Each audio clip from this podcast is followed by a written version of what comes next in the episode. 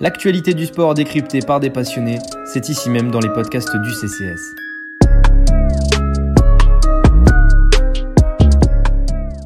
Bonjour à toutes et à tous et bienvenue dans les podcasts du CCS, podcast rugby, le grand retour. Euh, alors du CCS, euh, mais aujourd'hui je suis accompagné d'un autre, euh, d'un ancien du CCS, on va dire, qui n'est plus, mais qui est là avec nous pour parler rugby toujours. Le, premier qui m'accompagnera ce soir, c'est bien sûr Lucas Jacquet. Lucas, je te demande en premier, comment vas-tu?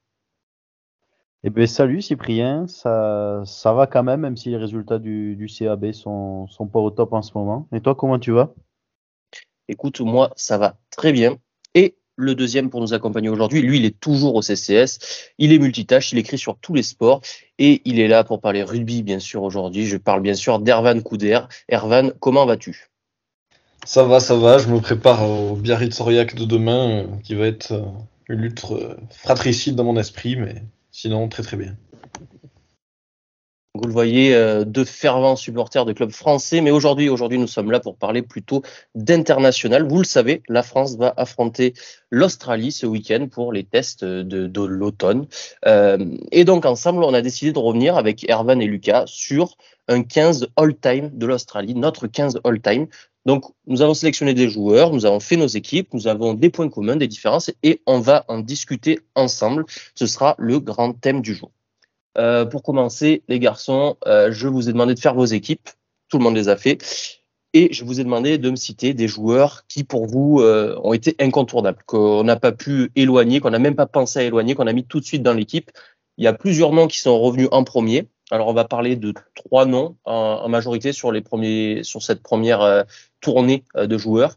Le premier dont je vais vous parler, c'est un second ligne, euh, capitaine de l'Australie pendant une grande période, deux fois vainqueur de la Coupe du Monde, si je dis pas de bêtises, c'est John Hills. Alors, messieurs, nous avons tous mis John Hills dans notre équipe. Pourquoi? Euh, Je vais commencer avec toi, Ervan. Euh, John Hills, peut-être peut-être le meilleur deuxième ligne de tous les temps. Ça se, ça se débat, mais en tout cas, on va dire qu'il est dans un top 3 quasiment certain dans mon esprit. Euh, immense palmarès, euh, immense palmarès avec euh, avec l'Australie. C'était un deuxième ligne qui avait la particularité de, de beauté aussi à l'occasion, même s'il n'est pas aussi aussi régulier que que la légende urbaine le dit. C'était pas non plus le botteur toute sa carrière, mais il l'a fait à certains moments. Aujourd'hui, ça ça paraît inimaginable, mais c'était vraiment un deuxième ligne très complet qui a contribué à révolutionner le poste avec d'autres joueurs comme euh, Martin Johnson, Retalik dans un passé plus récent, mais euh, vraiment pour moi il n'y avait pas de débat. Euh, dès que j'ai fait la compo, j'ai mis 5 Hills et il n'y avait, avait, personne d'autre. Lucas, est-ce que tu as quelque chose à rajouter sur John Hills peut-être? Une anecdote? Bah, il y a, y a ce surnom qui, qui résume tout pour moi, c'est Nobody, because nobody is perfect. J'espère que vous appréciez mon, mon accent anglais. Mais ouais, c'est ça. C'était un, ouais, c'était un mec ultra complet qui était capable de, de jouer au ballon dans une, alors qu'il a joué quand même aussi à euh, une période où les deuxièmes lignes, c'était, il y avait du sacré combat. Hein, je pense aux, aux années 90, c'était encore rugueux et pourtant il, il, appréciait le ballon, il appréciait taper dedans. Et ouais, c'est, c'est ouais le un des deux plus indiscutables à mon avis de, de cette équipe deux fois champion du monde, et ils sont très très très peu à pouvoir se target ça, donc euh, déjà ça, ça vous place un bonhomme. Euh, je, alors j'ai un doute là, mais une fois c'est sûr, mais il est deux fois capitaine de l'Australie quand il soit champion du monde? Euh, Je crois que c'est Nick Farr-Jones, le, premier capitaine. Hein, le premier Ok. la deuxième fois, c'est sûr que c'est lui. Alors pour les statistiques, 86 caps, si je dis pas de bêtises. Alors je sais pas si je compte si ça compte tous les matchs ou ceux qui sont seulement euh, officiels, parce que des fois avec les Australiens ça fluctue. En tout cas, c'est 66 victoires, ça fait 78% de victoires. C'est l'un des plus hauts total du sport australien. 55 fois capitaine. Et, euh, et, surtout, le trophée de meilleur joueur australien de rugby de l'année, ben, il porte son nom. Donc je pense que ça, voilà, ça vous place un homme, ça. John Hills, donc, euh, en 5, en tout cas en 4 ou 5 pour tout le monde euh, dans, notre attelage. Euh, le deuxième nom sur lequel on va se pencher euh, très rapidement parce qu'il va mettre tout le monde d'accord, il joue à l'aile, c'est David Campese. Alors Lucas, à toi l'honneur, vu que bah, tu as un ailier de formation, un ailier de métier. Je te laisse l'honneur de commencer sur Campese. Alors, je suis sûrement un moins bon ailier que qu'Arvon parce que j'ai beaucoup été bougé, hein, moi, dans ma carrière de poste, mais on s'en fout. On est là pour parler de David Campese. Euh, bah, c'est peut-être le plus grand joueur de, de l'histoire du, du, rugby australien. Hein. Euh, c'est un des premiers à avoir. Euh... Je sais qu'au basket, on aime beaucoup ça, dire euh, ce mec a inventé ce, mm. ce move. Euh, c'est un des premiers qui nous a sorti le, le pas de loi. moi, j'ai en tête cette passe Coupe du Monde, je crois que c'est 91, où il y a cette passe aveugle pour Tim Oran qui arrive bien dans la course. C'était des, des, gestes d'éclat. C'était un mec qui était aussi beaucoup visé, parce qu'à cette époque-là, euh, c'était pas facile d'exister, parce que quand tu étais un joueur de, de Scalip, tu étais beaucoup visé. Il a toujours répondu présent et euh, il a des statistiques, je, te, laisserai sûrement les, évoquer, mais c'est impressionnant. Après, le, oh, bonhomme, le bonhomme qu'il est devenu, c'est peut-être un peu plus compliqué, mais euh, le, le joueur, en tout cas, est indiscutable. Ervan, vu que tu as la joie d'être un ailier aussi euh, dans ce podcast, qu'est-ce que tu peux nous dire sur Campese? Ben, Campese, c'était aussi un, joueur qui avait un gabarit assez normal à une époque où euh, lui, il a, côtoyé un peu le, début de l'ère euh, de l'ère Lomou, des ailiers qui, qui, sont maintenant légion dans le rugby actuel, euh, qui ont des mensurations exceptionnelles. Lui, c'était un mec d'un mètre 80, euh, avec une, une, une, bonne tête de, de gendre idéal. C'était vraiment encore un, un, peu le rugby à l'ancienne. Et pourtant, dans son jeu, déjà beaucoup de, de fantaisie. C'était un joueur, comme l'a dit Lucas, euh, plein de, de prise de risque, d'initiative, qui était assez, assez merveilleux balle en main, qui avait une faculté un peu d'avoir un d'avoir tous les rebonds, d'avoir un peu la, la baraka sur certaines actions, un peu comme, comme Blanco et d'autres. C'est vrai qu'il a, il a tiré la réussite, mais euh, c'est ouais, un palmarès énorme, capable de jouer ailier, qui a fait aussi euh, un, un, peu de sa carrière à, à l'arrière. Il a, il a même botté un, petit peu, donc euh, vraiment un, très très grand joueur, comme l'a dit Lucas, peut-être je sais pas si c'est le plus grand joueur australien si on se place d'un côté objectif, mais moi je pense à l'Australie, je pense qu'en PZ, puisqu'il a un côté euh, très emblématique. Quoi. Oui, euh, je répète ce, pas de loi quand même. Ce, alors, pour faire plaisir à ton anglais, Lucas, ce goose step, euh, comme disent nos amis anglophones, euh, qu'il a maîtrisé et qu'il a mis au goût du jour. Euh, tu me demandais peut-être un peu de statistiques, 101 sélections et surtout 64 essais. Voilà. J'en rajoute pas plus. Je pense que. Non, mais ça, ça, une sélection quand tu as commencé à jouer dans les années 80. Oui, euh, c'est énorme. Oui. C'est presque l'équivalent de 150 sélections de, de nos jours. Hein. Exactement, ça jouait beaucoup moins, il y avait beaucoup moins de rencontres et, euh, et le nombre d'essais est absolument incroyable. C'était un finisseur hors pair, hein, ce, ce, David Campese, euh, évidemment. Une telle longévité à l'aile, je veux dire, c'est pas un deuxième ligne, quoi. Ça veut dire qu'il te faut des cadres énormes pendant 20 ans, c'est quand même, euh, quand même assez, assez impressionnant. Et ça veut dire très très peu blessé aussi. Oui, capable de dépanner à l'arrière aussi. Euh, il a joué à l'arrière. C'est quelque chose qu'il faisait. Donc une polyvalence euh, toujours non négligeable pour un joueur. C'est bon, messieurs, pour euh, David Campese? Ouais, je veux juste te dire, c'est même là qu'on qu l'a vu commencer, même je crois, avec l'équipe d'Australie. C'est à l'arrière qui, qui, qui s'est révélé, je crois. Ouais. Euh, bien. Euh, on va passer au dernier de ce trio euh, de, de, comment dire euh, d'inécartable. Ouais, incontournable, c'est exactement le terme que je cherchais. Merci Lucas. Ce trio d'incontournables, le dernier euh, qu'on a tous mis dans notre équipe, c'est un centre, bien sûr, c'est Tim Oran. Alors pour certains, le meilleur numéro 12 de tous les temps au rugby. Hein. Lucas, je crois que c'est ton avis sur la question d'ailleurs, non? Euh, c'est compliqué, mais là tu me prends, tu me prends de court. Je me rappelle plus, ah. mais c'est possible que, que je l'ai mis, ouais. Euh, ben, double champion du monde, comme on dit déjà, il y en a pas beaucoup. Et euh, c'est vrai que je suis, euh, j'ai quand même de l'admiration, j'avoue, pour ces joueurs qui qui ont été très forts donc euh, au début des années 90 et qui arrivent à être très forts à la fin des années 90. C'est-à-dire que tu euh, as connu un, un, changement énorme dans le rugby, là, ça, ça, ça s'est développé. Tu tu, tu, vois bien que tu joues contre euh, pas du tout le, le, même style de joueur. Et euh, Timoran, il est même élu euh, meilleur joueur de la Coupe du Monde 99, euh, si je dis pas de bêtises. Ouais, Donc ça veut dire que ça. tu fais, tu fais plus que qu'exister. tu, tu pèses sur la, sur la compétition. Et en Australie, il y a toujours eu des, des très bons trois quarts centres, des très bons arrières. Donc, si tu arrives à avoir une telle longévité, à être aussi indispensable, pense que tu as ta place, dans, en tout cas dans les, allez, dans, dans, le top 3 des meilleurs premiers centres de, de l'histoire du, du, rugby assez facilement. Ervan, est-ce que tu as quelque chose à rajouter sur ce bon vieux Timoran Ouais, Timoran, forcément un des plus grands 12 de l'histoire, même s'il n'est pas autant resté dans la postérité, en tout cas dans, dans l'imaginaire collectif que d'autres joueurs. Je pense qu'il faut quand même un peu être passionné de rugby pour connaître Timoran aujourd'hui euh, quand t'es français et que t'es assez jeune. Mais euh, ouais, immense carrière, deux fois champion du monde, euh, deux fois vainqueur du Super 10 aussi avec les Reds et 30 essais en sélection. Vraiment euh, énorme carrière. Euh, je le mets aussi de manière indiscutable, même si euh, le débat en 12 a, a, quand même existé dans ma tête. on verra qu'il y a eu peut-être quelques bricolages, mais ouais, c'est c'est un super, super, super joueur. J'ai une pensée quand même pour Jason Little quand je parle de Timoran, parce qu'au centre, il faut souvent être complémentaire. Et comme par exemple, quand on pense à Brian O'Driscoll, on peut penser à Gordon Darcy. Euh, et Jason Little, il se connaissait depuis, depuis gamin, je crois, avec Timoran, et euh, il y avait une belle complémentarité. Ça a aussi permis à Timoran de briller et de, de, de rester dans, dans l'histoire. Tu, tu avances un peu, on parlera peut-être de Jason Little. Euh, Comme tu dis, paires de centre un peu, euh, un peu légendaires. Tu as cité Darcy Driscoll, pareil pour Gus Scott Carling.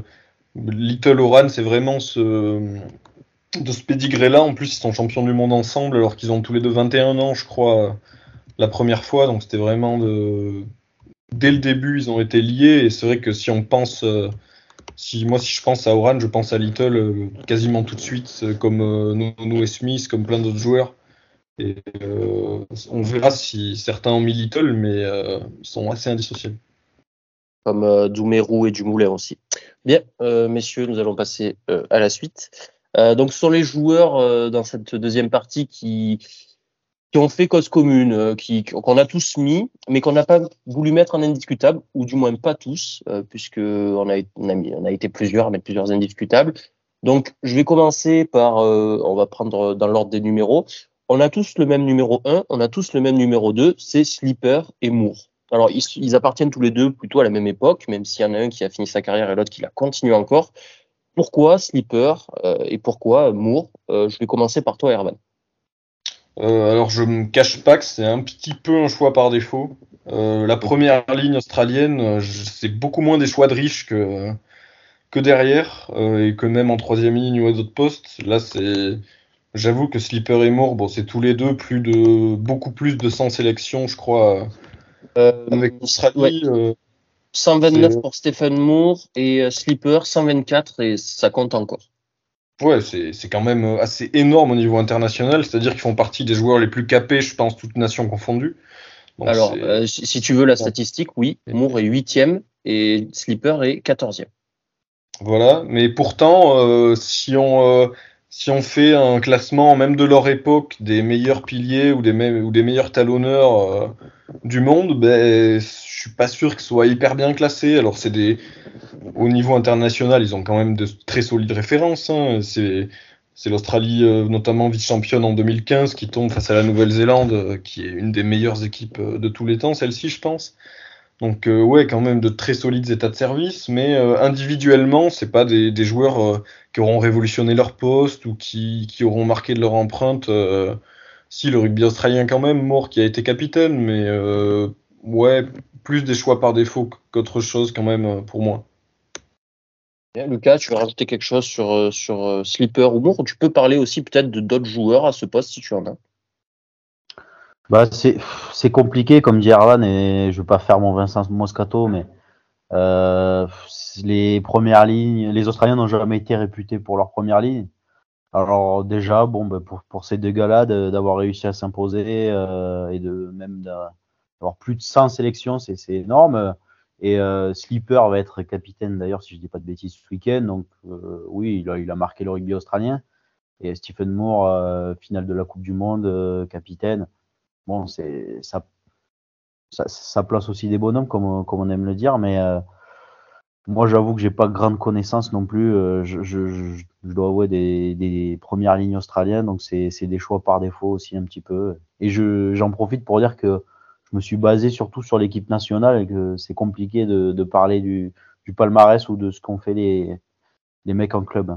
Oui, on, regarde moins les, on regarde moins les clubs. Effectivement, on voit plutôt, on voit plutôt le niveau international nous, même si euh, enfin ou en tout cas l'historique euh, dans le Super Rugby, on le connaît beaucoup moins. Mais même, euh, mais même c'est ce qu'on voit là avec Stephen Moore quand même, qui a une carrière de 2005 à 2010, 2005 à 2017, oui, et James Slipper de 2010 jusqu'à maintenant, ça compte encore. c'est des joueurs qui ont beaucoup de sélections, donc on les a pris aussi pour ça, hein, pour la longévité de leur travail. Mais peut-être qu'il y avait des joueurs plus talentueux qu'on ne connaissait pas encore euh, en Australie. On s'en excuse. Alors, on aurait pu citer, je crois que c'est toi, Ervan, qui m'a parlé de Cairns, euh, qui est tu, un nom à citer parmi les talonneurs. Est-ce que tu veux me dire juste deux, trois mots sur lui, peut-être? C'est un joueur qui a été euh, qui a été champion du monde avec l'Australie quand même ben, deux fois, je crois. Hein. Je crois qu'il est double champion du monde, Phil Cairns, donc c'est quand même c'est quand même euh, tout à fait euh, notable. Après, euh, ben moi, je dois, l'avouer, hein, très, humblement, à mon âge, je l'ai jamais vu jouer.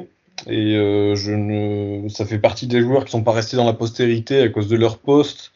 Et j'ai dû faire quelques recherches sur Internet pour savoir qui c'était quand je, j'avais déjà le nom de Cairns en tête, mais J'avoue que je saurais pas dire quels étaient euh, ses, qualités et ses défauts. Quoi. Je connais ses états de service parce que je me suis renseigné, mais ouais, double champion du monde, un joueur marquant, je pense, pour l'Australie, mais euh, qui pour moi passe pas le cut, on va dire, euh, comme, comme Ewen McKenzie aussi, que j'ai cité à la pile, qui mm. est devenu sélectionneur par la suite. Ça compte aussi dans la postérité. Mais voilà, peut-être un manque un petit peu de, j'avoue, de, de, de connaissances, là, je le dis, ouais. Et euh, un pilier, un pilier gauche, on peut citer Tony Daly, euh, qui était à citer, mais c'est exactement euh, les mêmes arguments qu'on peut citer pour lui que ce que tu viens de dire. Exactement. Baxter, sûrement. Pardon, je t'ai pas entendu. Al Baxter aussi sûrement en pilier droit mérite d'être cité, mais bah, pilier droit, on y reviendra un peu, un peu plus tard. Fait, oui, pardon. C'est vrai, peut-être que je suis en train de spoiler. Là.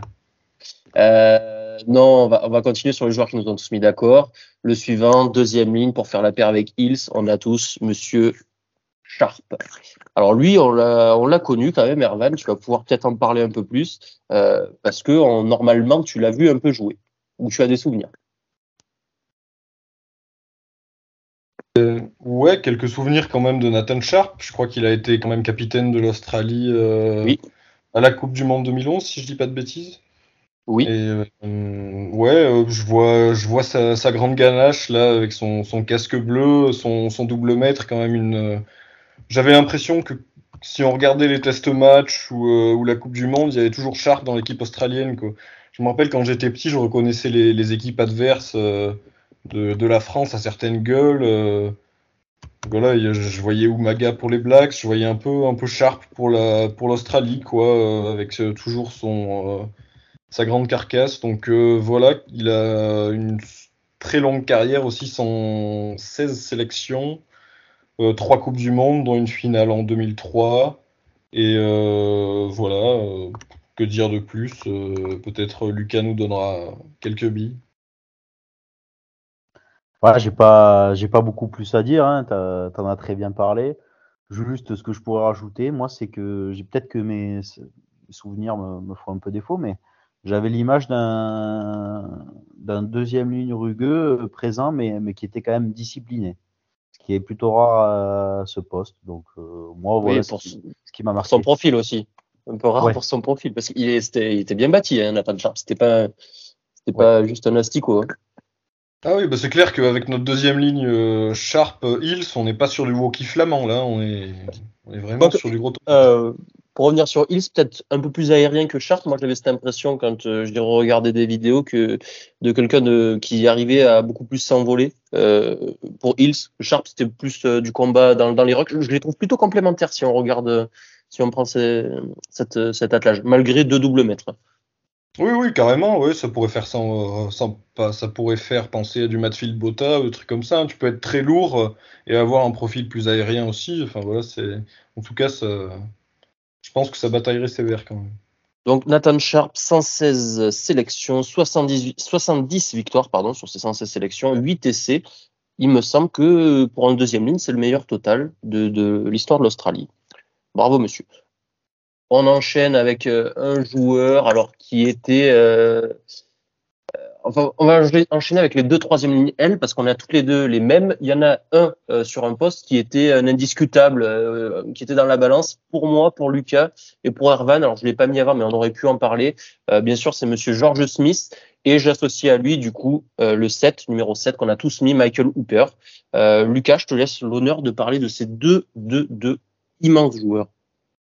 Alors moi, il y a une seule raison pour laquelle j'ai mis George Smith c'est euh, c'est le cousin de Leito Miki, le, le Narbonnais, voilà, c'est juste pour ça. Et il fallait faire un lien, bien sûr. Ouais, j'ai pas réussi à mettre euh, Rocky Elsom, tu vois, donc ça me permet de, de parler de, de Tomiki.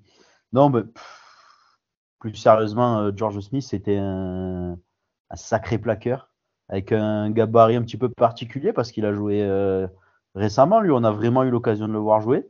Je crois mmh. qu'il devait faire tout juste 1m80. Il faisait 1m80, Ouais, il 1m80. Ouais, tu vois, dans ma tête, j'aurais dit un peu moins parce qu'il a dû jouer contre des mecs euh, un, peu bien plus grands. C'était un sacré plaqueur et j'ai ouais, le souvenir d'un gars qui a fait, euh, peut-être exagéré, mais 20 ans au plus haut niveau et qui a été toujours régulier. Même quand il était au. Je crois que même quand il était au Loup, euh, je sais pas s'il a joué en Pro D2. Je crois pas. Euh, je sais plus si le Loup était en Pro D2 à ce moment-là. Non, il a, il a joué en top 14, ça c'est sûr, mais je sais pas s'il était resté quand ils étaient en Pro D2. Mais il, il était toujours euh, vraiment au, niveau et c'était un mec euh, super intéressant. Quoi. Il n'est pas venu euh, faire de, du tourisme hein, quand il, il, a débarqué à Lyon. Et pour Michael Hooper, bah, c'est, ouais, je pense que c'est, c'est une gueule qui va rester côté australien. Tu vois, il a, il a du charisme, ce mec-là. qu'on a tous été un peu affectés quand on a appris qu'il avait des, des soucis perso. Ça nous a tous fait très plaisir de, de le voir revenir et il a le, le palmarès qui suit quand même, vice, vice champion mm. du monde. Euh, voilà. Capitaine aussi euh, de, l'Australie maintenant. Bien sûr, bien il est là. Euh, il a pris le relais de, de certains. Euh, Ervan, je te laisse rajouter des choses avant que je dise deux trois mots sur ce joueur. Ben, Smith euh, n'a pas eu la chance d'être champion du monde. Lui, il commence sa carrière internationale juste après, en 2000. Bon, il fait finale en 2003. Mais euh, moi, pour moi, c'est un des meilleurs flanqueurs de tous les temps, c'est-à-dire même pas, même pas au niveau australien. C'est vraiment qu'à son poste de 6, euh, j'en mets pas, euh, j'en mets vraiment très peu devant. Quoi. On va dire que je mets Michael Jones et c'est à peu près tout. Donc ouais, énorme, énorme carrière, que ce soit chez les Brumbies et comme l'a dit Lucas, son passage en Europe est, est, plutôt réussi, passe même par le Japon et partout où il va en fait, on a l'impression qu'il est en pré-retraite et à chaque fois à chaque fois, il fait bien le taf. Donc là, maintenant, je pense qu'il a, il a arrêté sa carrière depuis quelques années, mais euh, énorme longévité, euh, énorme plaqueur, énorme euh, dans le jeu au sol. Et je vais te laisser parler de Michael Hooper. Il me semble que c'est un de tes joueurs préférés, Sip. Ouais, juste pour finir sur Smith, il finit sa carrière en 2019. Moi, ça me. bon, bref. Il finit sa carrière en 2019 à 39 ans. La longévité du mec, c'est incroyable. Il a commencé à jouer avant le début des années 2000 au rugby professionnel. c'est ça, c'est 20 ans, 20 ans au plus haut niveau. Quoi. et, et, il finit à Bristol, euh, où euh, on peut se dire, on peut se dire, il finit à Bristol où il fait, où il joue pas peut-être. Non, non, il fait 23 matchs dans la saison à Bristol, l'année où il finit sa carrière, 39 ans. Donc euh, un niveau de jeu et un niveau de performance sur une telle période de longévité, c'est exceptionnel. Donc George Smith est évidemment, et puis dans le style de jeu, vous l'avez dit, hein, gros plaqueur, euh, un chien sur le terrain tout simplement. Euh, il savait pas faire que ça, mais vraiment c'était vraiment marqué sur ce, ce côté-là du ballon. Et oui, euh, merci de me faire de m'envoyer l'appareil pour euh, Michael Hooper, qui est effectivement, euh, je pense à l'heure actuelle, facilement mon joueur préféré de rugby parce que pour moi c'est euh, plus qu'un troisième ligne. Par contre, ce joueur, il sait tout faire.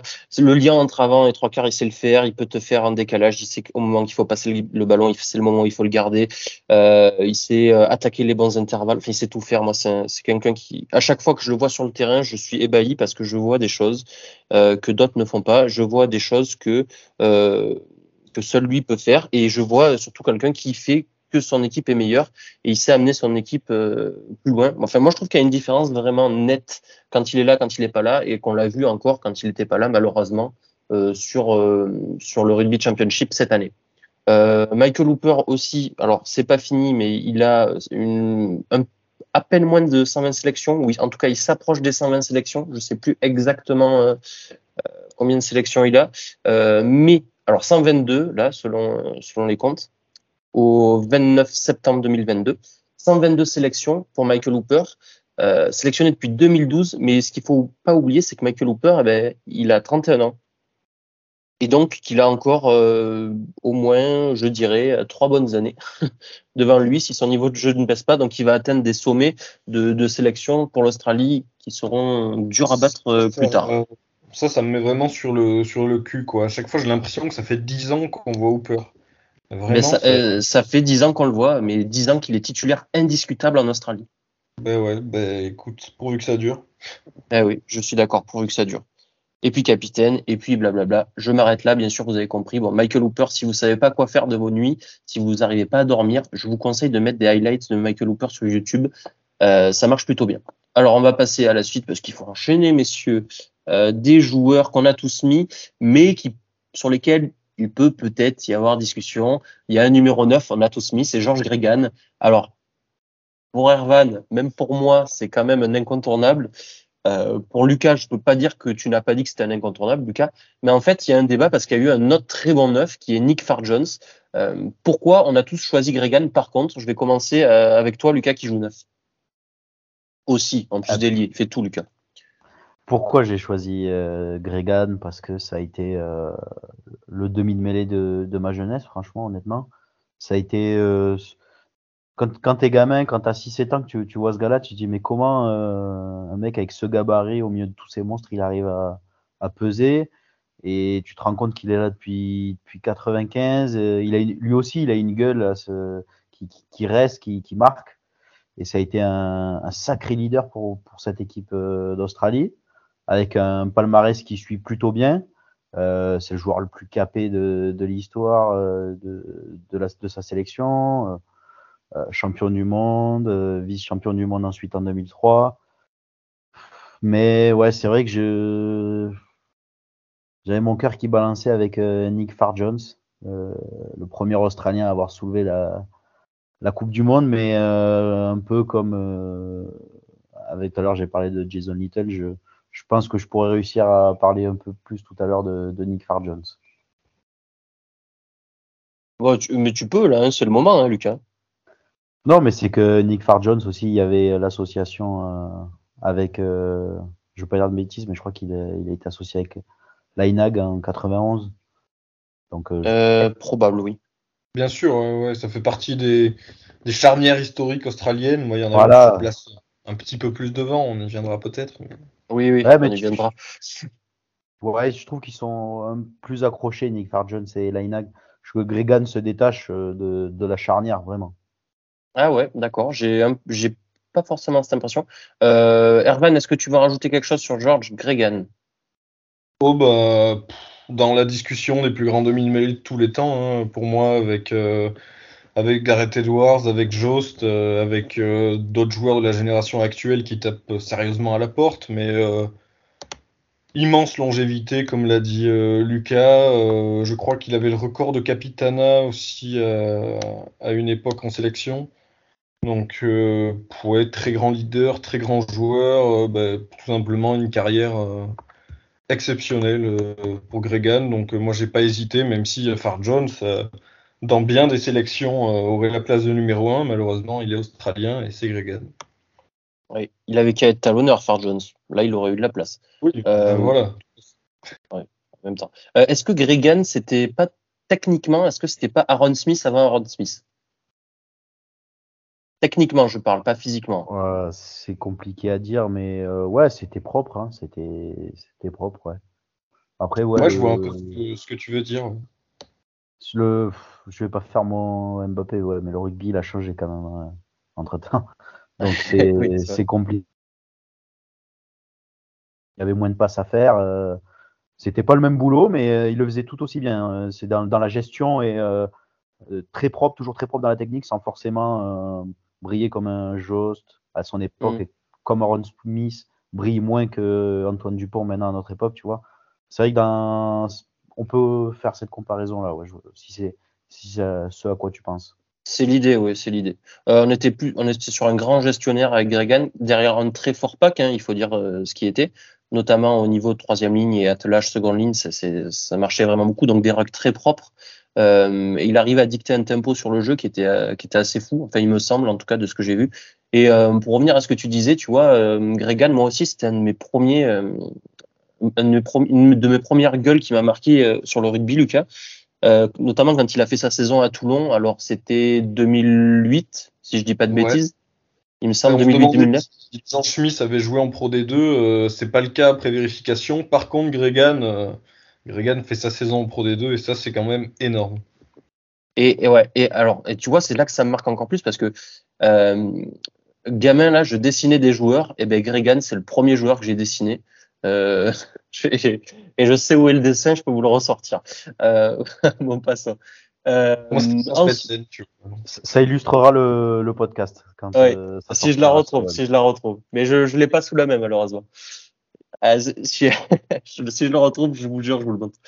Euh, alors, ensuite, on va passer le poste de 10, on y reviendra un peu plus tard. On va passer plutôt au poste de 13, qui sera le dernier où on a tous été en accordance. Alors, 13, 12, hein, avec Oran, il y a eu euh, un peu des mélanges, bref.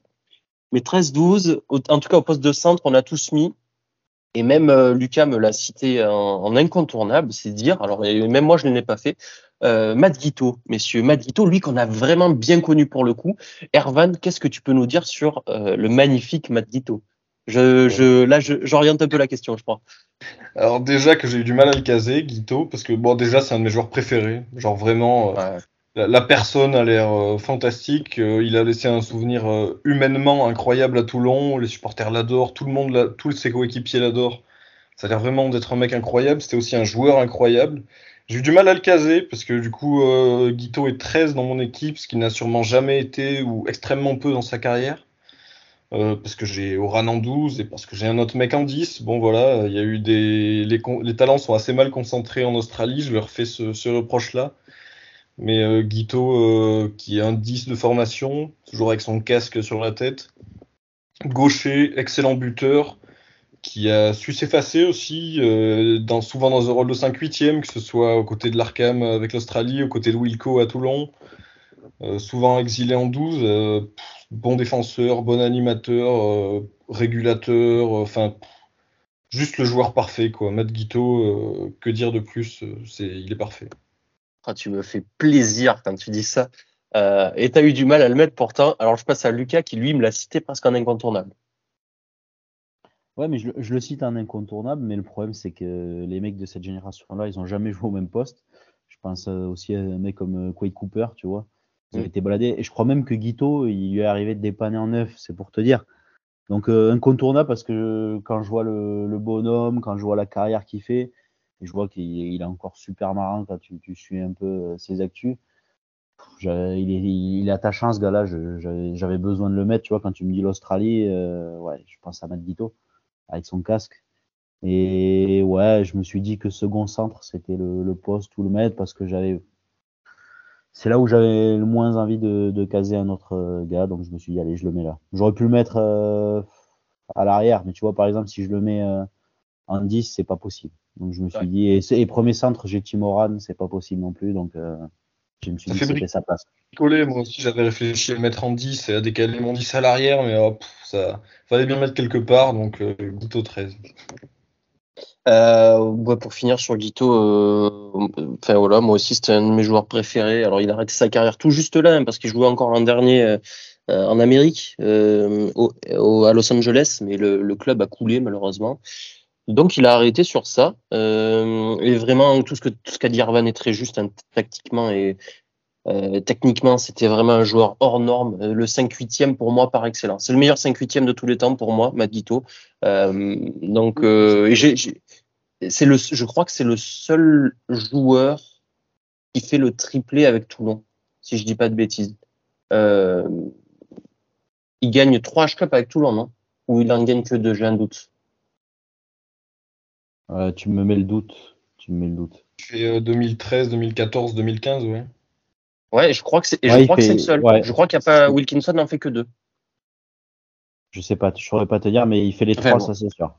Et, et- et le joueur, en tout cas, dans, dans les saisons où Toulon va mal et où il est absent, c'est le, je, ou les matchs, tout simplement, où Toulon va mal, je trouve que c'était lui qui, on parlait beaucoup de Wilkinson, mais lui, il était vraiment une plaque tournante très, très importante du jeu toulonnais. Euh, voilà, euh, un joueur euh, Il exceptionnel. même, il finit même son aventure comme entraîneur-joueur à Toulon à une époque. je crois que c'est la fameuse saison où il y a Dominguez qui se fait virer, puis Mike Ford, puis Cockerill. Enfin, c'est la valse euh, post-Laporte et il finit euh, entraîneur des trois quarts sur, sur quelques semaines. Donc euh, vraiment un mec en plus euh, qui s'était largement attaché au club et qui était dévoué euh, au RCT. Et euh, pour, Ah. euh, on, on peut parler aussi d'une dernière chose avec euh, la loi Guito, qui est quand même euh, qui a révolutionné le. Enfin, c'est la loi Guito-Mitchell, les deux. Ouais, c'est Mais, vrai, euh, mais de joueurs ont une loi à leur nom finalement Voilà, euh, ça, ça te place un bonhomme quand même. Quand on t'invente une loi dans un sport australien qui se veut euh, euh, quand même très restrictif sur ses mesures à l'époque, un peu moins aujourd'hui, c'est clairement, euh, mais où il fallait changer quelque chose pour euh, redonner de l'allant à, à une équipe d'Australie nationale qui perdait du rythme. On t'invente une loi pour aller te rechercher deux joueurs qui jouent à l'étranger, ça, ça veut dire beaucoup, hein, effectivement. Ouais, Et j'ai encore en mémoire, euh, exception, vas-y. donc c'est assez exceptionnel. Exactement. J'ai encore en mémoire cet essai euh, contre l'Angleterre à la Coupe du Monde 2015, moi qui reste euh, voilà marqué, euh, marqué. Mais c'était Euh, surtout, c'était surtout euh, juste pour euh, parce qu'on parle beaucoup de son palmarès. C'était un mec ouais, ultra, ultra complet, très bon en défense, très bon au pied, très bon dans l'animation, très bon euh, dans l'u- l'utilisation du ballon, même quand il fallait aller défier l'adversaire. Enfin, ouais, le joueur parfait. Et, et pourtant, on n'était pas sur un, garba- un gabarit euh, énorme du rugby, hein, 1m78, euh, 80 kg, monsieur tout le monde, quoi. Donc voilà, bravo monsieur Madito. Bien, messieurs, on va passer maintenant euh, à la troisième partie, les sujets peut-être un peu plus épineux. Alors, il y en a deux, trois, on est, on est quand même globalement d'accord. Euh, il y aura vraiment un poste où on va se battre, je pense. Je vais commencer par ceux où euh, on va pas mettre longtemps quand même à être d'accord. Le poste de pilier droit. J'ai euh, Mackenzie, Lucas à Mackenzie, Erwan, tu- Erwan, pardon. Tu as mis Seko Pekepou. Ouais. J'ai mis voilà. Euh, pourquoi Kepou Alors, ça va aller très vite, je pense, mais pourquoi Kepou, Erwan euh, ben, ben, un poil par défaut aussi, hein, comme ses camarades de, de la première ligne. D'ailleurs, ben, il a souvent été associé à Slipper et Mort, donc j'ai j'ai joué un peu les, les automatismes, mais quand même euh, grosse, grosse carrière en sélection, en, à l'inverse d'autres joueurs. Par contre, son, son passage en Europe n'a pas été, euh, été incroyable. Euh, Il n'a pas laissé un très grand souvenir à Bordeaux. Il a eu un petit peu de mal à s'adapter. Mais c'est quand même 110 sélections. euh, aussi un joueur qui, a, avec les Waratahs, a eu une grosse carrière en Super 14 slash Super 15. Euh, On parle beaucoup du palmarès international, mais j'aime aussi privilégier des mecs qui ont, euh, bien réussi dans, leur franchise. Mais ouais, quand même 110 sélections, une grosse carrière en Super 14. Et il arrive euh, en Europe à l'époque où il arrive à Bordeaux avec le statut d'un des meilleurs euh, du monde à son poste. Donc après, il le confirme pas, mais euh, voilà, il n'y avait pas de, fumée sans feu. Il était quand même reconnu internationalement à son poste. Donc je mets Kepou un petit peu par méconnaissance aussi, je l'avoue, du Mackenzie joueur. hein. Je connais l'entraîneur du Stade français, le sélectionneur de l'Australie. Je, peux moins juger le joueur, donc je mets Kepou, voilà, mais ça me dérange pas que vous mettiez Mackenzie, quoi. Oui, et puis nous, moi personnellement, ça me dérange pas aussi que tu mettes Kepou, hein, bien sûr. Pilier droit le plus capé de l'histoire de l'Australie, si je dis pas de bêtises. Oui, c'est ça, normalement. Bon, c'est pas le même rugby. euh, euh, Lucas va nous le rappeler encore, mais pour un pilier, euh, cette longévité, c'est vraiment à noter. Hein. Sur toutes les premières lignes, la longévité, c'est toujours à noter, notamment en poste de pilier. Et il joue encore, Kepou, il est plus international, mais il joue encore au Moana Pacifica. Donc voilà, il n'a pas fini sa carrière. Euh, Lucas, pourquoi, euh, pourquoi Mackenzie pour toi et pour moi aussi hein? On va enchaîner tous les deux. Bah, je vais faire très court parce que c'est pas là que j'ai eu le plus envie de m'étaler. euh, Bien sûr. le palmarès. Voilà. Ouais. C'est plus de 50 sélections dans les années 90, euh, champion du monde en 91, donc euh, régulier pendant 7 ans. Et ouais, bon après c'est un mec qu'on a connu comme entraîneur au Stade Français, ça s'est pas super bien passé. Comme sélectionneur l'Australie, ça s'est pas super bien passé non plus. Mais euh, voilà, on va retenir que, que le joueur. Ouais, non, je suis entièrement d'accord avec toi. Hein. Euh, alors, petite anecdote pour euh, Ewan McKenzie quand même, il commence sa carrière en France, en senior. Il commence sa carrière en PUC. C'est quand même, euh, c'est quand même pas pas commun pour un joueur australien de s'exporter avant d'avoir une carrière. Bon, on va enchaîner tout de suite avec un autre poste. Euh, en numéro 8, on a. Alors là, c'est Ervan et moi, on est en accord. Et puis Lucas, tu as quelqu'un d'autre. Bien sûr, nous, avec Ervan, on a mis, je dis bien sûr parce que je pense que c'est celui auquel on pense en premier parce qu'on est plutôt jeune et il est contemporain de notre époque, c'est David Pocock. Euh, et toi, Lucas, tu es parti sur Kefou. Alors, je commence avec toi sur Kefou. Lucas, pourquoi, pourquoi ce monsieur? Pardon, j'avais pas le micro coupé. Euh, Kefou, bah parce que là aussi, euh, il y, a, quand même le, le palmarès. Kefou, c'est euh, champion du monde en 99, un joueur clé. Euh, je crois que c'est plus de 50 sélections lui aussi avec euh, les Wallabies. Un, un joueur très très puissant. Mais je, je sais qui c'est que vous avez mis, ouais, ça doit être Pocock. Euh, oui, c'est Pocock. Je l'ai dit, mais tu m'as pas entendu? Ouais, pardon, non, j'ai pas, j'ai pas entendu. Ouais, c'était en balance, mais euh, je, je, me suis dit que j'aurais trop mis de, de joueurs un peu de, de la même époque.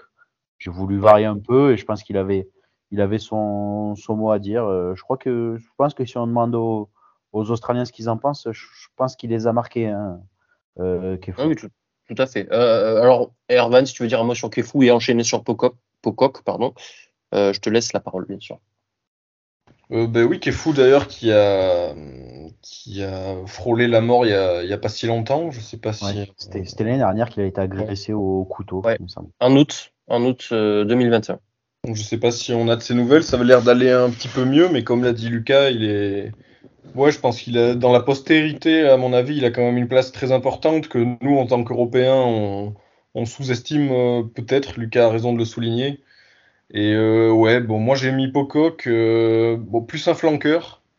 Pocock, je l'ai mis en 8. Euh, J'avoue qu'il vaut mieux que Hills et Sharp prennent les ballons en touche, parce que là, ma troisième ligne, ça dépasse à peine le mètre 80. C'est des Avec Hooper, Smith et Pocock, euh, ouais, ce sera pas une grande moisson en touche. En, en touche. Par contre, euh, vaut mieux pas aller au sol, parce que là, là c'est injouable, quoi. C'est injouable d'avoir les mains de George Smith, David Pocock et Michael Hooper dans les rucks. Ouais, il a Pocock a bâti sa carrière un peu là-dessus. C'était un, énorme gratteur avec des, des biceps absolument euh, impressionnants. Euh. C'était un joueur, je pense, assez, euh, assez marquant pour ma génération, pour notre génération d'ailleurs.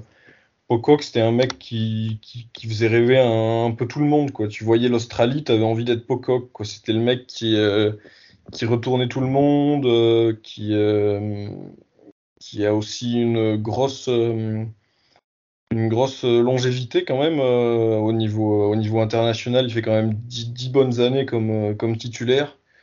Et ouais, indéboulonnable, joueur très charismatique aussi qui a, qui a été capitaine de l'Australie. ouais, vraiment un peu un peu mon, coup de cœur de, cette époque-là, Pocock, du début des années 2010. Là, c'était vraiment énorme. Ouais, je, je, me souviens de cette troisième ligne, du Monde 2015, bien sûr. Euh, Hooper, Pocock, et c'était euh, c'était Strauss, non? Ah non, c'était. Fardy, je crois. Ouais, c'est Roddy Erwan, pardon? Scott Fardy?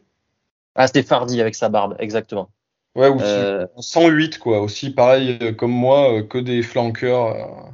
Ouais, ouais, ouais. Mais, mais du coup, ouais, ce, troisième, il m'a marqué et Pocock euh, dans ce rôle euh, aussi de lien euh, avant trois quarts. Je trouve qu'il euh, il, a, il, avait un truc, en plus de d'être une terreur terrible dans tous les rucks. Et en parlant de ses mains, je sais pas si vous vous souvenez de cette image de sa main ouverte, opérée, qu'il avait pris, ou envoyé. En fait, il a, c'est plus des os qu'il a, c'était une main carrément en fer à l'intérieur. Ouais, ça contribue ah, au mythe, hein, c'est vrai. Ouais, cette image, elle m'avait marqué. Et ça, ça, enfin, voilà, quand t'es pas un gamin, mais que t'es un ado et que tu vois ça, ouais, là, tu te dis ça, ça, c'est. Lui, c'est un combattant de l'extrême, quoi. Donc, donc ouais, mais Pocock, c'était difficile de l'enlever pour moi. pour, répondre aussi à la question de pourquoi j'ai mis euh, Kefu, c'est que moi j'ai privilégié aussi un mec qui a beaucoup joué 8, quoi. Un mec un pur troisième ligne simple. Ouais. Contrairement à vous qui avez choisi un, un mec qui a plus, plus, plus souvent joué flanqueur. Ouais, ouais j'y suis allé, hein, suis allé au talent, hein, clairement. J'ai pris à peu près les 15 meilleurs joueurs et je les ai répartis un peu où, où je voulais. J'ai fait aux automatismes, par exemple pour ma charnière, pour ma première ligne, mais Ouais, c'est vrai que. Bah, tu m'aurais dit ça, j'aurais mis Campese pilier gauche, hein, je me serais débarrassé de toi. non, ouais, tout en restant cohérent, mais. Euh, oui, parce que. Il y a quand même pas dire... mais c'est pas moins associé au poste que Kefu, quoi, clairement. Euh, Bien sûr, je taquine. Moi, moi j'ai des souvenirs de Pocock en 8 plus qu'en troisième ligne euh, L. Vraiment, quand je le regardais jouer. c'est la Coupe du Monde 2015 qui fait ça. Ouais, c'est la, la, Coupe du Monde 2015 qui fait ça, effectivement. Euh, mais pour revenir sur euh, Kefu, on était plus quand même sur un franchisseur. J'ai en, regardant euh, bien sûr des, des, matchs de plus anciennes équipes d'Australie, moi c'est vraiment sa, sa faculté à, à, casser la ligne, à passer les bras derrière à Kefu, ça m'avait, ça me bluffe à chaque fois. Oui, bah oui, c'est un, un, Tongien, Tongien d'origine. Il n'est pas devenu euh, sélectionneur des Tonga par hasard, mais ouais, c'était un gabarit euh, tout autre que les que les joueurs qu'on a pris, quand même assez Ouais, très euh, mais, euh, mais avec des mains quand même, quoi. Donc, euh, un joueur aussi tout à fait ancré dans sa génération, quoi. Il me fait penser à toute proportion gardée aujourd'hui à ce qu'on voit avec Aldrit un peu. C'est voilà. Ouais. C'est si on veut une, une comparaison. Euh, bon là on était sur sur le facile, on va passer un peu au compliqué. Euh, on, va faire plutôt. Alors, je, vais finir par le poste de demi d'ouverture parce que c'est là où on a vraiment trois euh, joueurs différents. Euh, je vais passer par contre par le poste de 14 et de 15, ou en tout cas deuxième ailier de 15, euh, parce qu'on a aussi des différences. Alors, pour ma part, j'ai mis Ashley Cooper, on va parler du joueur à une aile, et toi, Erwan, tu as mis Ashley Cooper en 15. Alors, pourquoi on a mis Ashley Cooper dans nos 15 all-time de l'Australie? Je te laisse commencer, Erwan. Euh, bah déjà parce que je suis amoureux d'Adam Ashley Cooper, je pense que c'est un, bon argument. Non, vraiment, j'adorais ce joueur. Il pouvait jouer 12, 13, 11, 14, 15. Il était bon partout. Euh, contrairement à Kepu que j'ai cité tout à l'heure, Ashley Cooper a laissé plutôt un bon souvenir à Bordeaux. Il, fait, il reste un peu plus longtemps déjà. Puis il demandait à un supporter girondin ce qu'il pense d'Ashley Cooper. Il a franchement laissé une très bonne empreinte. Euh, lui aussi, carrière quand même euh, très très longue en sélection. Il me semble qu'il a à peu près 120 sélections. Euh, pour un joueur de son poste, avec la concurrence qu'il avait euh, à son époque, quand même l'Australie des années 2010, euh, en première ligne, c'était pas la folie, mais les arrières, ailiers, centres, il y a quand même du très très beau monde. Donc il a toujours eu toujours une place de titulaire en fait, que ce soit au centre, à l'aile. moi je l'ai mis à l'arrière par, parce qu'il fallait que je le, je le, mette quelque part et j'avais mis mes deux ailiers et mes deux centres d'abord. Mais euh, ouais, euh, super joueur, aussi joueur intelligent, euh, bon défenseur, vraiment toutes les qualités d'un trois quarts moderne, quoi. Il est, c'est un joueur très très complet et qui, a laissé un bon souvenir humainement partout où il est passé aussi. écoute, moi je, l'ai mis pour les mêmes raisons que tu viens de dire. La polyvalence déjà d'abord, le style, je trouve que il a un style reconnaissable sur le terrain. Chez Cooper, un super finisseur, aussi 37 essais en sélection, c'est pas tout mal. Euh, voilà, c'est non non, c'est une gueule qui a marqué le rugby australien. Pareil, on est quand même sur l'Australie 2015 qui moi m'a bien marqué, donc j'ai peut-être un peu plus retenu. Euh, et par contre, toi, euh, alors non, moi je l'ai mis à l'aile et à l'aile, vous, êtes tous les deux d'accord pour avoir mis un autre nom et je comprends totalement que vous ayez mis ce nom parce que ça aurait pu être euh, le mien aussi. C'est Roth, Ervan et Lucas. Vous avez mis Roth. Pourquoi Lucas tu as mis Roth Joe Roth. Alors euh, pourquoi je l'ai mis? Parce que c'était euh, lui aussi un joueur qui était quand même assez complet, capable de bien buter. Et c'est quand même quelque chose qui est déterminant quand on joue pour l'Australie de savoir buter parce que ça a souvent fait des fois cette équipe euh, c'est pour ça que, que Hills euh, était capitaine d'ailleurs. Bon voilà, déjà. Euh, il savait buter et ça a été aussi un très très bon finisseur. Et, euh, il a des excellentes euh, stats avec l'Australie. Et puis c'est un joueur qui a marqué un peu, je pense, les, les Français. Il est, il est, passé par le BO. Il, il, il, a été champion de France avec eux. Ouais, je sais pas, Jorov, moi c'est c'est un joueur qui m'a marqué. Et à l'aile, c'est vrai qu'il y en a eu un paquet des bons. Nous, on a connu un paquet des, bons ailiers, mais ils ont aussi eu tendance à, à vadrouiller, à plus vadrouiller que lui, tu sais. Ashley Cooper, 15, 14, euh, Drew Mitchell, pareil, James O'Connor. Euh. donc voilà, je, tu vois, c'est des joueurs qui me marquent à des, à des postes, un peu, un peu comme Kefu, tu vois. Je pense comme ça. Puis on est sur un profil aussi euh, différent, j'ai envie de dire, de ce qu'on connaissait avec l'Australie sur parce qu'on est sur des en Australie, on est sur des gabarits euh, sur les postes euh, d'arrière même d'avant qui sont pas, alors on y reviendra pour un dernier joueur, mais qui sont normalement dans la norme basse, on va dire, des 1m80 quoi. Et Joroff, il était sur un bon mètre 90 et vraiment beaucoup de vitesse, beaucoup de puissance. Euh, un registre un peu différent de ce qu'on avait connu peut-être avec les Australiens et il savait aussi utiliser ça mais attention hein. J'ai oublié, euh, le, oh, tu vas me le rappeler, si le, le nom de l'ailier actuel qui, qui bute aussi parfois australien. Euh, alors, Chris Hodge. Ouais, Hodge. Il, ouais. Ah, il me fait penser à lui euh, un petit peu. Ouais, mais, mais, mais, tu vois, ce que tu disais, Hodge est capable de jouer 10, 15 ailiers, centre. En fait, Hodge il est capable de jouer partout. Euh, ouais, a joué aussi à l'arrière, mais euh, ouais, pour moi, c'était l'ailier qui butait, tu vois, un des premiers ailiers qui, qui, qui butait ils ont bien aimé ça, c'est vrai. O'Connor euh, était un ailier qui butait, Hodge était un ailier qui bute. c'est vrai qu'ils aiment ça, les Australiens. Mais euh, voilà, Joe Roth, Ervan, est-ce que tu peux nous rajouter quelque chose peut-être sur Roth Roth, ouais, qui passe une saison au BO, comme l'a souligné Lucas, il y passe qu'une saison et pourtant, euh, demander aux supporters du BO, euh, ça fait partie des joueurs qui les ont marqués durablement alors qu'il y passe qu'une saison, comme Frano Botica, père de Ben et bien d'autres. Il a vraiment laissé son empreinte une empreinte très forte au club. Tout le monde a de très bons souvenirs de lui. Alors que bah, quand il arrive au BO, il a déjà une carrière, euh, il a une carrière énorme. Et à l'époque, le top 14 n'était pas l'Eldorado qu'il est, euh, qu'il est aujourd'hui. Donc euh, il était loin, très loin d'être en pré-retraite à Biarritz. Et voilà, Roth, c'est trois coupes du monde avec l'Australie. Il n'a pas eu la chance d'être champion du monde, mais je l'ai mis, mis dans mon équipe parce qu'il est, est marquant. C'est aussi 86 sélections quand même. Ne pouvez pas ne pas le mettre. Alors, on va. Est-ce que tu peux enlever ton micro, Yanis, en, s'entend Il est champion du monde, Joroff, non? Euh, Joroff Peut-être si en 99. En 99, il me semble qu'il est, ah, champion du monde. si, c'est tout à fait possible. Euh, du coup, on va continuer dans la. Alors, Lucas, tu aimes beaucoup les buteurs. Tu nous as mis un autre buteur en 15. Euh, qu'on n'a pas mis, nous, avec euh, Erwan, c'est Matt Burke. Pourquoi Matt Burke, Lucas, en 15 je, vais me répéter, hein, mais euh, quand tu sais buter, ça a une importance vraiment toute particulière quand tu es joueur des, Wallabies. Et Matt Burke, ça a été un, excellent buteur qui a lui aussi un, super palmarès, tu vois. Donc, et lui, par contre, ouais, il a, il a été capable aussi de, de jouer au centre. C'était un bon joueur de, de ballon. Mais euh, j'attends de voir qui c'est que vous avez mis à l'arrière. Attends, donc il y en a qui a mis Ashley Cooper? Ouais, euh, Ervan a mis Ashley Cooper à l'arrière, effectivement.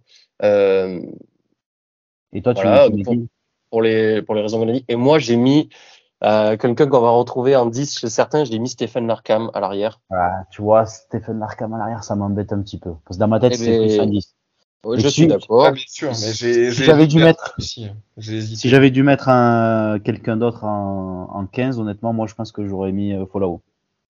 Alors, ouais, euh, Israël Fallout, faut le citer, hein, je pense, Israël Fallout. Euh, on, on, vient, on, on, mettra quelques, quelques joueurs à citer un peu après avec des arguments si on veut, juste pour finir. Juste sur euh, Stephen Larkham, et ça me fera la transition avec le poste de 10. Stephen Larkham en 15, euh, c'est quand même euh, donc l'Arkham euh, pour parler du joueur. on est sur un joueur assez longiligne qui joue 10 ou 15 avec un excellent pied aussi pour occuper le terrain. Un faux lent à mon sens. Moi quand je l'ai regardé jouer. Stephen Larkham, j'avais l'impression qu'il n'avait pas avancé et au final, ben, ça avançait plutôt, un peu désarticulé sa façon de courir et en fait plutôt efficace. Et il commence quand même avec l'Australie en 15, euh, Stephen Larkham. Il a joué avec l'Australie en 15, il a été bon avec l'Australie en 15 et en club aussi. Avant de basculer sur un poste de 10, peut-être euh, qu'il lui sied mieux aussi euh, en évoluant avec l'âge. Mais quand il était plus jeune, avec de la vitesse, etc., des relances, en 15, c'était plutôt pas mal. et puis, je ne me voyais pas d'enlever Stephen Larkham, honnêtement, d'un 15 all-time de l'Australie. sans, sans le mettre, vraiment, j'aurais eu mal parce que il y avait quelque chose avec avec l'Arkham. Alors je sais que toi tu ne l'aimes pas Lucas puisque tu ne l'as pas mis et Ervan au contraire toi tu nous l'as mis en 10. Alors on va continuer dans le positif avant de finir avec Lucas qui est un hater de Stephen Larkham bien sûr. Ervan, qu'est-ce que tu peux nous dire sur ça n'a rien, à voir. Ça n'a rien à voir. Il faut vendre. déjà, ça, ça m'étonne. On est trois et personne n'a personne n'a le même 10 euh, dans cette équipe d'Australie. Donc ça me fait rire. Moi, à partir du moment où je mettais Genia, je pouvais pas ne pas mettre l'Arkham à côté. Euh, euh Gregan, Gregan, pas Genia. Pas Genia. j'ai dit, dit Genia. Genia, toi, tu peux partir maintenant. Là. non, pardon. Après, ben, on embrasse, on embrasse ah. Will on peut peut-être le, le, citer. Euh... Dans les mentions, euh, mentions honorables. Dans les mentions, mais non, trêve de, de plaisanterie, j'ai fait un, un, beau lapsus. Euh, ouais, si je mets Gregan, je mets l'Arkham, pour moi, ils sont complètement indissociables. Vraiment, euh, ils, étaient, ils ont fait toute leur carrière euh, ensemble, ils sont même très amis dans la vie, je crois, donc c'était vraiment pour moi des, des, frères jumeaux. Donc si je mettais Gregan et si je mettais l'Arkham, je pouvais pas mettre Gregan en 9 et l'Arkham en 15. Quoi. Pour moi, l'association, c'était 9-10 ou rien. Et l'Arkham, pour moi, c'est euh, un des meilleurs 10 euh, de tous les temps, tout simplement, un des, un des trois meilleurs, on va dire. Donc euh, voilà, que dire de plus C'était le métronome de, de l'Australie, championne du monde 99, finaliste 2003. très très grand joueur, l'Arkham, pour moi. Et alors Lucas, pourquoi tu nous as pas mis Stéphane Larkham? Euh, pourquoi j'ai pas mis Stephen Larkham? C'est pas pourquoi j'ai pas mis Stephen Larkham, c'est que j'ai mis quelqu'un d'autre. C'est que je, je me voyais pas, je me voyais pas le mettre à l'arrière, donc ça, je, je, me suis expliqué. Et un 10. Un 10, tu nous as mis. Je te laisse euh, la primeur, bien sûr. Michael Leinag, c'était, euh, c'est presque un indiscutable pour moi. Hein. C'est, c'est le palmarès, donc les champions du monde, mais l'Arkham aussi, mais c'est le recordman de points pour l'équipe d'Australie. On se rend pas compte, à l'époque, il y avait quand même beaucoup moins de points. Le mec, il a commencé en, 84 avec les Wallabies. Il, te met 911 points. Mais combien de points il aurait mis s'il avait joué à, la période actuelle, le gars? Je sais pas si on se rend compte, 911 points. Et, ah ouais, non, non, mais tu as euh, raison. En plus de ça, je, te dis, il y a, y a ça, cette association aussi avec Nick Farjon, ça fait partie des, les charnières euh, mythiques euh, de, l'histoire du, rugby. Donc ouais, et puis ouais, j'ai l'image du, gars en 87. Euh, je l'ai vu, je sais pas combien de postes demi-finale où Blanco marque en 87 sur la dernière action. J'ai cette image de l'AINAG qui, qui, balance des drops avec des, ballons qui devaient peser 3 kilos, qui, qui te prend un saut de, terre pour placer son ballon, qui envoie presque un gros pointu et ça passe. Non, je sais pas, c'est un mec qui, qui m'a marqué aussi dans, quand je plonge dans les archives, c'est un gars qui, te marque. Le palmarès parle pour lui, les statistiques parlent pour lui. Et là, par contre, c'était vraiment euh, lui, c'était euh, le numéro 10. Et si on doit citer euh, quelqu'un d'autre, enfin, je... ouais, donc toi, tu as donné ton 10. moi, je, non, non, je, moi, j'ai pas donné mon 10. Et... T'as pas donné ton 10 Non. je, vais citer personne et je vais te laisser parler alors. Donc Ervan Larkham, Lucas Lainag. Et, euh, et, donc moi en 10, j'ai mis, alors c'est, je ne l'ai jamais vu jouer bien sûr, j'en ai entendu parler bien sûr, j'ai regardé des bouts de vidéos de ce qu'on peut trouver bien sûr, mais c'est surtout pour l'aura que ça dégage, la légende que, que ce mec dégage, c'est Marc Ella. ouais. Alors Marc, Marc Ella, faut comprendre qu'il a 25 sélections avec les Australiens. Donc c'est très très peu comparé aux autres. Euh, il a très peu de points aussi, c'est 78 en reporté. Hein. On est sur une période 80-84.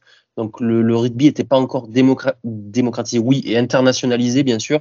Euh, ça arrivait tout doucement, hein. on a des vidéos, mais ça restait très australien. Euh, donc certes, moins de, moins de sélections, moins de points, euh, et surtout, la légende de ce mec, c'est qu'il arrête sa carrière à, à mon âge. J'ai 25 ans et ce mec a arrêté sa carrière à 25 ans. Et moi, ça me, ça, ça, enfin, ça m'espante parce que quand euh, tu vois les vidéos de ce mec et quand tu lis les récits euh, autour de ce mec, euh, tu comprends que ça a été possiblement le joueur le plus talentueux que l'Australie ait jamais porté et tu n'en sais rien. Donc voilà, c'était aussi pour l'image. Moi, je pense qu'il a juste vu Michael Lainag arriver et qu'il a dit vaut mieux que j'arrête ma carrière parce que dans tous les cas, c'est foutu pour moi. Ouais, ok. Alors, je suis pas sûr, hein, parce que quand as David Camp... les, les, mots de David Campese sur Marquella, euh, c'est le meilleur joueur de rugby que je n'ai que j'ai jamais connu ou même vu. Ah, mais c'est fascinant, c'est vrai, son histoire. Tu t'arrêtes ta carrière pour, pour, reprendre tes études. Bon, en même temps, le rugby n'était pas professionnel à l'époque. Il a sûrement bien fait. Et apparemment, il était en conflit, euh, bon, légende aussi, avec son sélectionneur. Donc, c'est pour ça qu'il a arrêté le rugby. es en conflit avec ton sélectionneur, arrêtes le rugby. Donc voilà, ce, serait intéressant de. Enfin, ce, ce mec-là est une légende. Et il y a des bouts de vidéos, vous pouvez trouver des bouts de vidéos de Marc Ella. Euh, c'est d'une justesse tactique, technique et même euh, physique au-dessus de tout le monde, c'est assez fou. Euh, ça, peut traverser le terrain, ça fait des passes au pied pendant que ça se fait plaquer, ça fait, des transversales, euh, fente de passe. Il y, en a une là magnifique sur des lancements première main où il me fait une fente de croisée Chistera euh, et il y a absolument toute la défense adverse qui ne sait pas où est le ballon et euh, le temps qu'il s'en rende compte, le mec est entre les poteaux. Donc, euh, fantastique joueur, comme à l'époque on, savait les faire partout dans le monde. Hein, mais, là, non, non, vraiment, il y, avait quelque chose. Voilà. Bien, messieurs, on a fait toutes nos équipes. on a retrouvé certains joueurs, on n'en a pas retrouvé d'autres. Est-ce que vous avez juste quelques joueurs, peut-être qu'on n'a pas cité, que vous voudriez citer ou un peu élaborer autour? Je commence par toi, Lucas. Euh, je t'avais donné des mentions, mais qui sait qu'on. Est-ce qu'on a parlé de Poitvin en troisième ligne? Non, tu peux en parler si tu veux, effectivement. Non, mais c'était un troisième ligne rugueux qui a, aussi largement contribué euh, aux bonnes prestations de, l'Australie à, cette époque-là, euh, avec l'avènement de, de comme Campese. Il, lui, il était devant pour, ramasser les coups parce que c'était vraiment ça à l'époque. Ensuite, euh, ouais, il y a des mecs qui m'ont marqué, des Mortlock au centre. Euh, qui c'est? Il y a Chris Latam aussi à, l'arrière. À l'arrière, bien sûr, à citer Chris Latam à l'arrière. Et euh, moi, j'avais un mec qui m'avait marqué, mais je ne saurais pas te dire pourquoi. C'était un flanker, c'est Phil Wog. Je ne sais même pas comment on dit, Phil Wog, je crois qu'on Wog, ouais, Wog. Ouais. Qui jouait, je ne saurais pas te dire, je crois pas qu'il a peut-être m'a peut-être plus marqué moi que certains Australiens. Et surtout Lotte Tukiri, j'adorais ce joueur passé par le 13. C'était sacré physique et un, sacré joueur. Ouais, style de jeu, euh, comment dire, frontal un peu. Enfin, bref, et tout en vitesse. Euh, Ervan, est-ce que tu veux rajouter des noms? Euh, J'ai bien envie de citer Drew Mitchell. Bien sûr. Super finisseur. on parlait tout à l'heure de Guito. Difficile de ne pas penser à Drew Mitchell, qui était son collègue à Toulon, collègue en match aussi euh, en dehors. Euh, ils ont publié pas mal de conneries sur les réseaux sociaux, etc. Ça a l'air d'être euh, de, de bons qui mettaient beaucoup de, joie dans un vestiaire. Je pense que c'est toujours important. Hein. Toutes les équipes qui gagnent ont ce genre de mec dans leur effectif et c'était un super super joueur, finaliste aussi de la Coupe du Monde 2015, qui était aussi capable de jouer à l'arrière. super passage, comme j'ai dit à Toulon, je me rappelle toujours de son essai contre Clermont en, en H-Cup où il mystifie toute la défense. Euh, ouais, Drew Mitchell, euh, super finisseur, euh, super joueur de rugby et super mec, donc j'ai bien envie de, le citer parmi les ailiers qui, qui étaient pas si loin de passer le cut dans mon 15. Effectivement, moi aussi, il était pas si loin. C'était un des tout premiers noms à citer derrière. Je, ouais, moi, c'est, tu, l'as dit, hein, je rajoute juste ses attitudes quand il prenait un ballon et qu'il accélérait. Ça me, à chaque fois, je, c'est quelque chose de très visuel que j'appréciais, quoi. Euh, quelqu'un d'autre, Erwan, peut-être? Oh, bah, tant qu'on y est, je sais que tu, c'est pas ton joueur préféré, mais moi, j'aime beaucoup Kurt Lebill aussi de la même génération. Oui, à citer. Non, non, c'est pas mon joueur préféré aujourd'hui, mais c'est un grand joueur de l'équipe d'Australie, bien sûr. Ouais, pareil, euh, arrière, 12, 10, euh, vous pouvez jouer à tous les postes, et franchement, un, joueur assez génial aussi, euh, capable de, très grosses inspirations, qui a aussi un jeu au pied intéressant, vraiment un talent fou dans les mains de ce joueur. Vraiment, j'ai pas vu beaucoup de joueurs avec plus de facilité, avec le ballon dans les mains, quoi. Vraiment, Bill ces, grandes heures, pouvait vraiment faire n'importe quoi avec le ballon, dans les deux sens du terme, malheureusement. Mais ouais, super, super joueur, qu'on mésestime peut-être un, poil par rapport à son, passage au, Racing qui est un, poil mitigé, mais ouais, non, franchement, super, super joueur. Bah, moi, je vous rajoute, alors on l'a évoqué, Israël Folao, hein, qui si s'il n'avait pas des positions un peu grotesques, Tiraton euh, serait probablement le numéro 15 dans, l'équipe all-time, en fait. Parce que en termes de talent, en termes de ce qu'il a fait sur le terrain, ça devait être lui, le, joueur qui fait la succession entre l'année 2015 et le reste, et ça n'a pas pu l'être. Euh, bah, c'était quelqu'un, Israël Folao, vraiment, vraiment un joueur euh, un des plus talentueux de, l'Australie que moi j'ai eu en tout cas. Euh, Drew Mitchell, on l'a cité. Euh, et Jason Little, on en a déjà parlé, mais oui, c'est pareil, associé à Timoran. C'est forcément à citer et à, reconnaître comme nom. Euh, bien, messieurs, j'ai une dernière petite question. Ah si, il y a un nom que je veux rajouter, pardon, Quad Cooper, bien sûr, qui ne rentrera jamais dans un 15 all-time, mais euh, qui aussi en termes de talent et en termes de folie, typiquement australien, typiquement, euh, euh, voilà, c'est le joueur. il est, tu tapes highlights Quade Cooper sur YouTube, tu peux te perdre pendant des heures. Hein. c'est vraiment un mais, ouais, c'est même pas ça, c'est le joueur où tu tapes highlights rugby, tu tombes sur les highlights de, de Quade Cooper parce que parce que c'est lui qui va te faire passe au pied, passe en arrière, fin de passe, machin. Enfin, bref.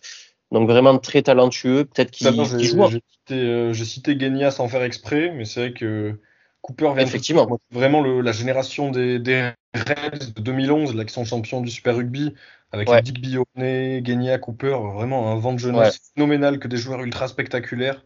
J'adorais cette équipe et Cooper, euh, bah ouais, tu peux que le citer quoi. Euh, ça fait partie de ces, euh, de ces talents fous du rugby qui ont du mal à rentrer dans un cadre, peut-être, même si, même si il est un peu revenu en sélection. Bon, bref, je vous laisse avec une dernière question. Euh, qui était, que je vous ai demandé, qui est, votre joueur actuel favori dans le 15 euh, de l'Australie, qui va possiblement euh, affronter les Bleus. Je ne sais pas ce week-end. ça nous fera la transition avec, avec l'instant présent. Donc, Ervan, je te laisse commencer ton joueur favori dans cette équipe australienne aujourd'hui en deux, trois mots. Euh, ben, je vais choisir, je choisir Nick White, un petit peu par défaut, parce que c'est pas mon joueur australien préféré. Par exemple, j'aime beaucoup Petaya, mais il n'est pas là ce week-end. J'aime beaucoup Lolesio, mais il n'est pas là ce week-end. Donc, euh, j'aime beaucoup Koroy BT, mais il n'est pas là ce week-end.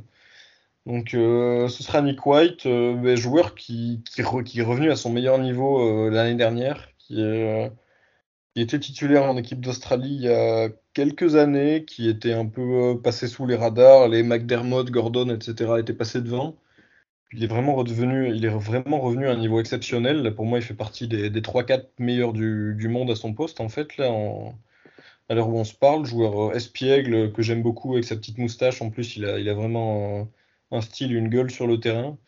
C'est bienvenu en ce mois de novembre. Bah, tout à fait. Donc euh, voilà, j'aime bien, j'aime bien Nick White. Je sens que il va, il va essayer de faire chier un peu du pont, de le chambrer. Ça peut donner des, un beau spectacle. Est-ce qu'il joue? T'es sûr qu'il est, qu'il est sur la feuille, euh, Nick White? Il est titulaire. Il est titulaire. Ah, ok, ok. Pardon. J'avais vu Jack Gordon remplaçant, donc. Euh... Non, mais c'est ça. Bon, ou, j'ai rêvé. Ou alors c'était le match d'avant. Bon, bref, j'ai dû rêver. Euh... Gordon remplaçant et White titulaire. Ouais. C'est McDermott ah, qui, est... qui, est, qui est sorti. Ok. Euh, alors, je, je, prends la parole et je te laisse finir, Lucas, parce que moi, ça va être Rob Valentini. Euh, je reste dans cette tradition de de troisième ligne que j'affectionne euh, en équipe d'Australie. Alors c'est comme ça je cite pas Hooper non plus, mais euh, Rob Valentini qui est dans un style un peu plus euh, un peu plus perforant, euh, un peu sur un quai fou effectivement. Alors Lucas va me taper sur le doigt, on n'est pas sur quai fou bien sûr encore, mais dans le style hein, bulldozer, avancer, chercher à passer les bras, à jouer après contact, et puis même son jeu sans ballon, je le trouve plutôt intéressant. Alors il reste quand même plutôt euh, indiscipliné. C'est le petit défaut de son jeu un peu trop robuste, on va dire. Euh, des fois, il y a deux, trois conneries qui, sortent et, malheureusement, ça prend des cartons. Mais c'est un joueur que j'affectionne et je pense qu'il a un avenir fort dans cette équipe d'Australie. Il peut devenir un de ses leaders pour le futur de cette équipe d'Australie. Il est encore jeune. Voilà. Euh, Lucas, je te laisse terminer par, bien sûr, ton joueur australien préféré du moment. Alors, mon joueur australien préféré du moment, c'est compliqué parce que j'avoue que j'aime pas beaucoup cette, équipe d'Australie. Ces, derniers mois, je trouve qu'au début, avec cette génération, on a trop fait. Euh, je, je ouais, je, c'est mi figue mi raisin. C'est peut-être moi qui, euh, qui, en ai trop fait. Hein. ouais, c'est, peut-être toi qui en as trop fait avec moi et tu, m'as cassé la tête avec eux. Euh, je pense que celui qui pourrait nous poser le plus de problèmes, ça pourrait être euh, Toupou. Faudrait-il qu'il, qu'il, qu'il tienne le choc en mêlée, je, on verra. Mais dans le jeu courant, je pense que Toupou peut nous faire vraiment mal, le, ce pilier droit. Sinon, mon joueur préféré, forcément, c'est Michael Hooper. En plus, il revient après une petite coupure, donc ça, ça va me faire plaisir de, de le revoir et je, je ne doute pas qu'il arrivera à nous pourrir quelques ballons. Euh, ah ouais. bah, merci les garçons. Euh, bon, pronostic dans la globalité, victoire française, on est d'accord euh, Moi, je pense qu'on leur met plus de 40 points dans, dans la figure. Non, moi je vois un peu plus compliqué que prévu, mais on s'en sort. Victoire par moins de 10 points. Allez, on est d'accord. Bon, mais on se laisse sur ça. On dit merci à tous nos auditeurs, à ceux qui nous ont écoutés jusque-là. Une petite heure à parler sur euh, le 15 all-time de l'Australie. Euh, il y a des beaux noms. Si vous savez pas quoi faire le soir, vous pouvez reprendre ces noms et regarder tout ce que ces joueurs ont fait dans leur carrière, bien sûr. On vous laisse et on vous dit à la prochaine fois pour on ne sait pas quel topic. Merci Ervan, merci Lucas de m'avoir accompagné. Et puis à la prochaine. Salut, merci à toi. Ciao. L'actualité du sport décryptée par des passionnés, c'est ici même dans les podcasts du CCS.